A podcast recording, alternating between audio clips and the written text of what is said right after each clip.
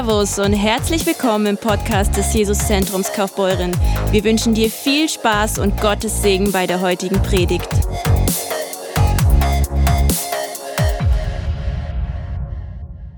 Ich habe vor ein paar Wochen schon das, äh, die Predigtserie Die Heiligkeit Gottes angefangen. Wir haben schon drei Teile uns angeschaut. Und heute ist Teil 4 dieser Predigtserie Die Heiligkeit Gottes. Und heute möchte ich über das Thema sprechen, heiliges Feuer. Heiliges Feuer. Und bei uns in den charismatischen Bereich, wenn wir Feuer hören, wir denken sofort, oh, Gänsehaut, oh, oh, Kitzel und ach, so schön. Oh, oh, so, ne? Sende dein Feuer her. Wir lieben sowas zu singen. Aber wissen wir eigentlich, dass mit dem Wort Gottes das Feuer ist nicht immer, ah, schön. Ich bleibe so schön liegen auf meiner Couch und ich lasse mich berieseln, oh, dein Feuer kitzelt so schön. Das ist nicht das Wort. Das Feuer Gottes ist nicht immer so angenehm, sondern es erfordert ein bisschen, was heißt ein bisschen, mal mehr, mal weniger Schritte von uns, die manchmal unangenehm sind. Aber am Ende, das Ziel ist immer gut, weil Gott gut ist. Aber die Schritte sind nicht immer so schön. Und darüber möchte ich kurz reden. Wir gehen wieder in unsere Bibelstelle von Anfang an, diese Predigtserie, die Heiligkeit Gottes. Jesaja Kapitel 6, Vers 1 bis 5 steht. Im Todesjahr des Königs Usia sah ich den Herrn sitzen auf einem hohen und erhabenen Thron und seine Säume erfüllten den Tempel. Seraphim standen über ihm. Jeder von ihnen hatte sechs Flügel. Mit zweien bedeckten sie ihr Angesicht, mit zweien bedeckten sie ihre Füße und mit zweien flogen sie. Und einer rief dem anderen zu und sprach, heilig, heilig, heilig ist der Herr der Herrscher. Die ganze Erde ist erfüllt von seiner Herrlichkeit. Da erbebten die Pfosten der Schwellen von der Stimme des Rufenden und das Haus wurde mit Rauch erfüllt. Da sprach ich, weh mir. Weh mir. Wir reden hier von einem guten Gott. Jesaja sagt, weh mir. Ich vergehe. Also so übersetzt, für mich übersetzt heißt das, krass, ich bin, ich bin verloren, das war's mit mir.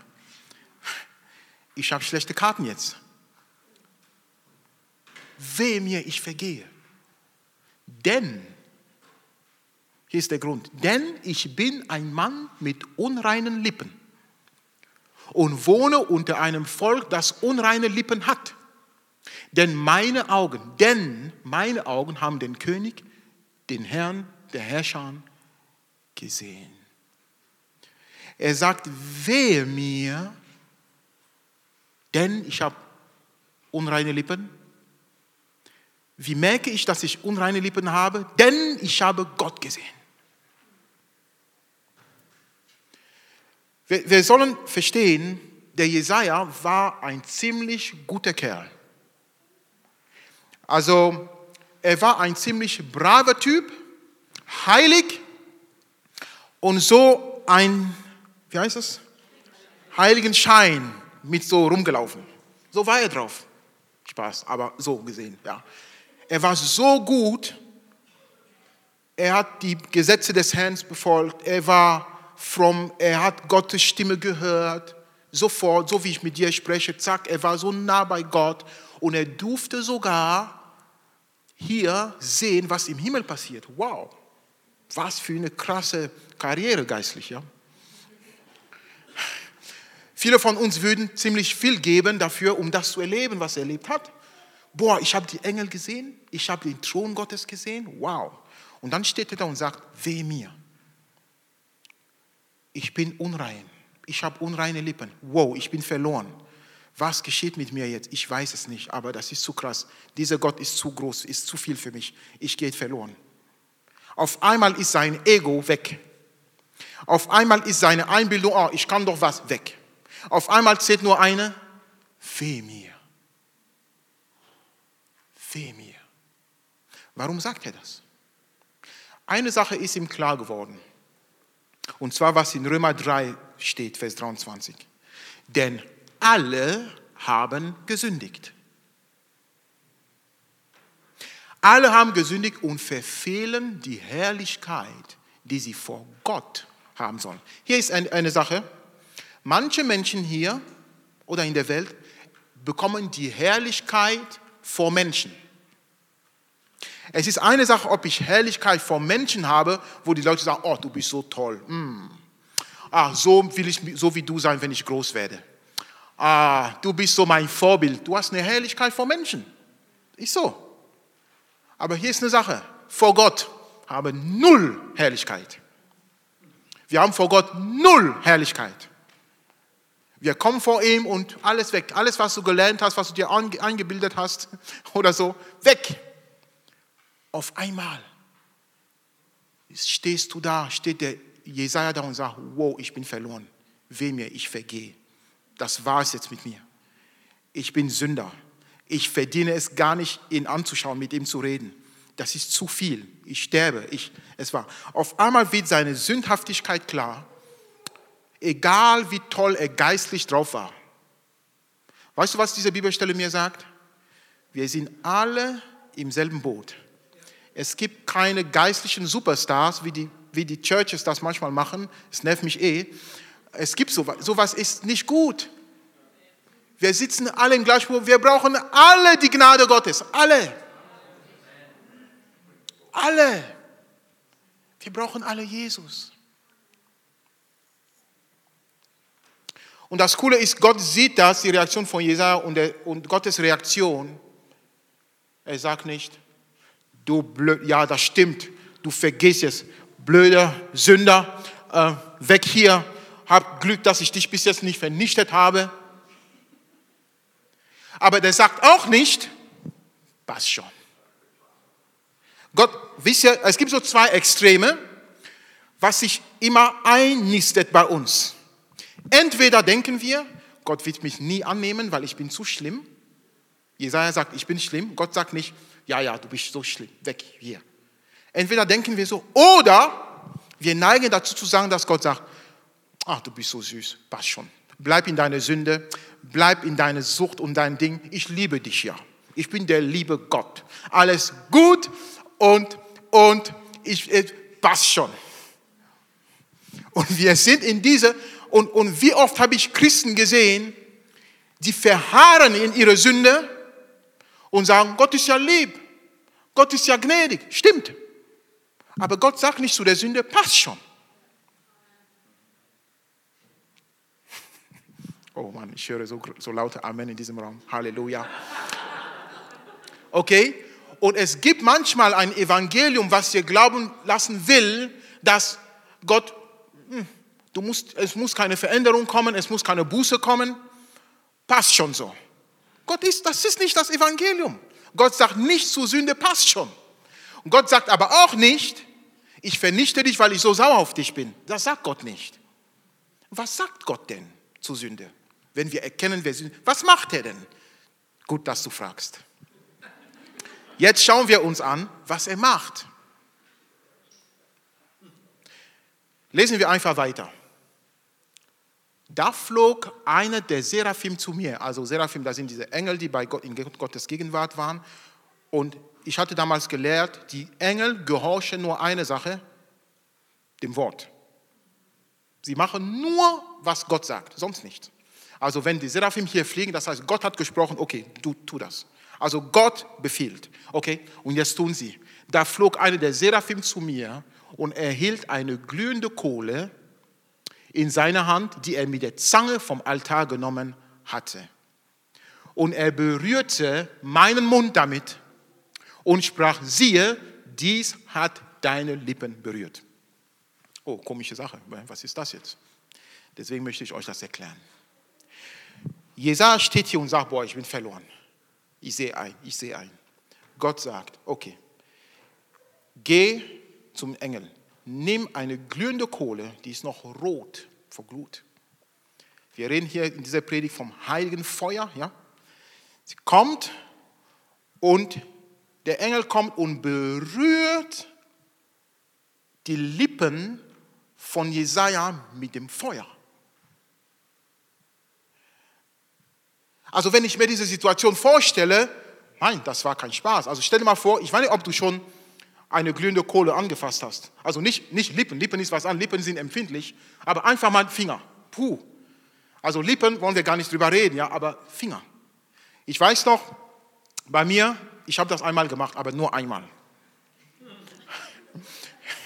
Ich war klein, ich war vielleicht drei Jahre alt oder vier, maximal vier. Aber ich weiß noch, ich habe vieles vergessen, meine Kindheit. Aber eine Sache weiß ich noch. An diesem, ich wollte schon sagen Sommertag, weil es bei uns ist immer Sommer gewesen, wo ich herkomme. An diesem schönen Tag, Nachmittag, wir hatten draußen, wir hatten so einen Riesenhof und wir haben immer, in Afrika kocht man oft draußen, ja, mit, mit Holz und Hammer. Halleluja. Ähm, und meine Mutter hatte gerade gekocht draußen, Ziegelsteine und dann Topf drauf, drunter Holz und so, lecker. Und am Nachmittag, ich spiele draußen, da, da, da, und ich gehe nach hinten so und wir hatten so Hühner und so, habe ich oft geguckt, was sie da machen. Und dann sehe ich da, hm, das Ding da, wo man gekocht hat vorher. Und ich bin neugierig. Als Kind war ich noch, also schlimm. Und ich schaue, ich sage, hm, wie fühlt sich das an, wenn ich das anfasse jetzt? Und ich gehe hin und ich nehme die glühende Kohle, so ein Stück. Das hat ein Zehntel Sekunde in meinen Finger gehalten. Und ich habe, wow, das hat, ja, ich bin zu, zu Mama geladen, oh, ja, das hat wehgetan, ich habe geweint und, oh, und so. Aber um einfach zu sagen, diese Berührung, Kohle und Lippen, ai, ai, ai, das ist nicht, das ist kein Spaß. Ich frage mich, was der Jesaja gedacht hat. Oh, oh nein, nein, nein, nein. Nicht die Kohle bei mir. Oh nein, ich, das war's jetzt. Ich wusste, ich bin tot. Jetzt kommt, jetzt kommt. Aber das Feuer Gottes ist keine Strafe. Und viele von uns, auch in der Church, denken, wenn Gott sein Feuer schickt, ich muss auf was verzichten, es ist was verderber, er nimmt mir alles weg und so weiter. Das Feuer Gottes ist keine Strafe.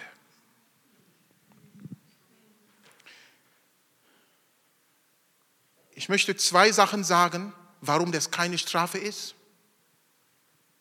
Punkt eins: das Feuer reinigt. Der, der Jesaja sagt, ich bin ein Mensch unreiner Lippen. Was hat das Feuer berührt? Bei ihm? Die Lippen. Okay? Und dann, während diese Engel das, diese Kohle auf seinen Mund, boah, ich bin mir, es hat bestimmt dieses Geräusch gemacht. Kennst du das, wenn du. Uiuiui.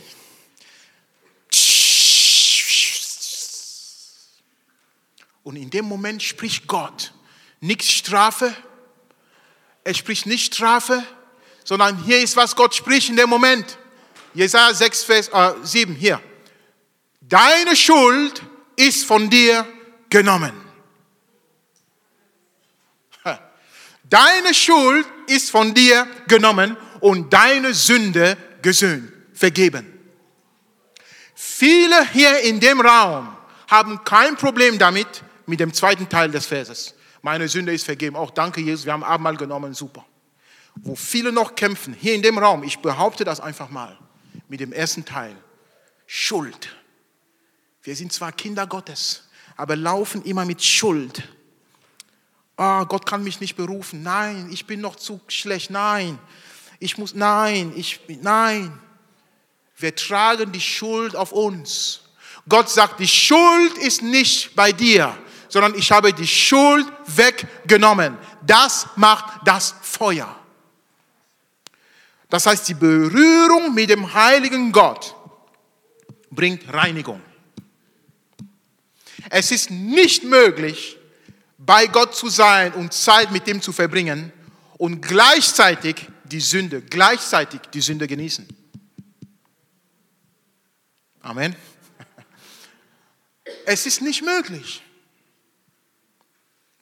Wenn du in Gottes Gegenwart bist, wird Reinigung geschehen. Halleluja. Wir sind eine reine Church, wo die Sünde keinen Raum hat zu wachsen. Wir sind eine reine Church, wo Reinheit, die Kultur der Reinheit hier geprägt wird. Wo wenn Menschen hier reinkommen, die sind gebunden in welche Sucht oder irgendwas, was unrein ist, es fällt weg. Halleluja. Viele haben noch die Schuld auf sich. Gott möchte diese Schuld nehmen. Dass du erkennst in seiner Gegenwart, das geht weg. Die Schuld ist von dir genommen, spricht der Herr. Deine Schuld ist von dir genommen. Ja, aber als kind, als kind Gottes, man macht das nicht so, man macht doch nicht so. Ah, ich weiß ob ich bin bestimmt ein schlechter Christ. Schuld machst du auf dich. Sprich sowas nicht aus. Sondern sag, wer du bist im Herrn. Such mal, mach mal, ich gebe euch mal eine, eine, eine kleine Hausaufgabe. Geh mal nach Hause und die nächste Woche such dir Bibelstellen, die über deine Identität reden. Was Gott über dich sagt. Such das, mach das mal für dich. Was sagt Gott über mich als sein Kind? Und das bist du, nicht was die, nicht was deine alten, was deine Vergangenheit dich sagt, nicht was deine Freunde dir sagen, was Gott sagt. Und glaub mir, das ist so gut, deine Ohren können das nicht glauben. Halleluja. Aber es kommt in der Gegenwart Gottes. Deswegen ist mir so wichtig, dass wir Zeit in Lobpreis verbringen. Nicht, weil wir sonst nichts zu tun haben, sondern weil ich weiß, in seiner Gegenwart ist alles möglich. In seiner Gegenwart ist alles möglich. Halleluja. Oh, und dann geht es weiter. Und ich hörte die Stimme des Herrn fragen, wen soll ich senden? Und wer wird für uns gehen? Hm. Gott fragt dich, wen soll ich senden? Wer wird für uns gehen? Wohin gehen? Vorschläge? Ruft einfach rein. Vorschläge? Wohin gehen? Was denkt ihr? Wohin senden? Bitte? Welt? In den Krieg? Oh, Hammer. Richtigen Weg? Nachbarn? Krass. Noch ein? Buchlo. Wisst ihr, was krass ist? Im ersten Gottesdienst war genauso. Jemand hat gerufen, Buchlohe. Aber das ist genau das. Wohin senden? Hier ist eine Sache. Gott wird Menschen benutzen, um Menschen zu sich zu ziehen. Das ist unser Job. Er hat uns den Auftrag und die Autorität gegeben, die gute Nachricht von Jesus weiterzugeben. Und deswegen fragt er dich, wen soll ich senden? Wer wird für uns gehen? Da sprach ich, hier bin ich, sende mich. So eine einfache Antwort. Jesaja hat nicht gesagt, äh, lass mich drüber beten. Wir klingen manchmal so fromm, ja. Äh, lass mich mit mir beten. Lass mich noch überlegen. Oh Gott, das ist so unangenehm. Oh, das ist so schwer. Meinst du, ich soll wirklich, aber du weißt doch, das ist so schön kuschelig hier und so. Wen soll ich senden? Frag Gott, wen? Wer ist bereit zu gehen? Und hier das Zweite, was das Feuer macht, das Erste, das reinigt, das Zweite, das Feuer befähigt. Dann kannst du gehen. Dann kannst du gehen. Wichtig ist, bleib ganz eng bei ihm. Und dann erkennst du, ja, klar kann ich nicht von alleine das schaffen, aber bei ihm, in Gemeinschaft mit dem Feuer, in Gemeinschaft mit seiner Gegenwart, kann ich gehen, wo immer du uns auch schickst. Glaub mir, Church, äh, menschlich gesprochen, als Gott zu uns sagte, sechs Jahre, vor sechs Jahren, vor sieben Jahren, 2015, ihr geht nach Kaufbeuren.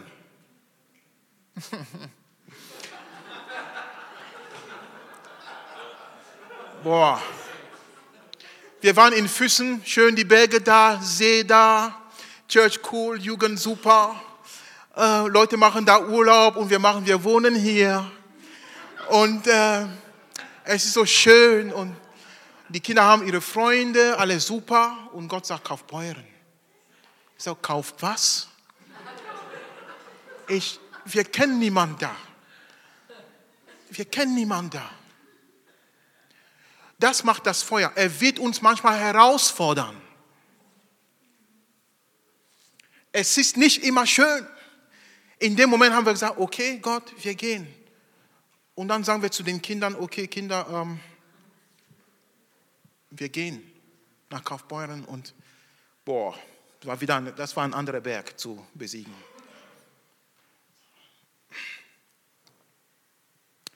Aber ich sage euch, wir hätten viele Sachen mit Gott, durch Gott, von Gott niemals gelernt und erlebt, wenn wir nicht nach Kaufbeuren gekommen.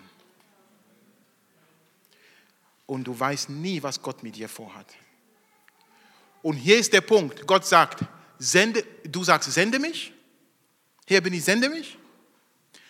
Wenn du keine Ahnung hast, was dann kommt. Ja, ja, das ist der Punkt, wo du sagst, sende mich. Erst die Vergebung, dann die Befähigung. Erst erkennen, wer du bist, dann befähigt er dich. Und ich möchte mit dieser Frage enden heute.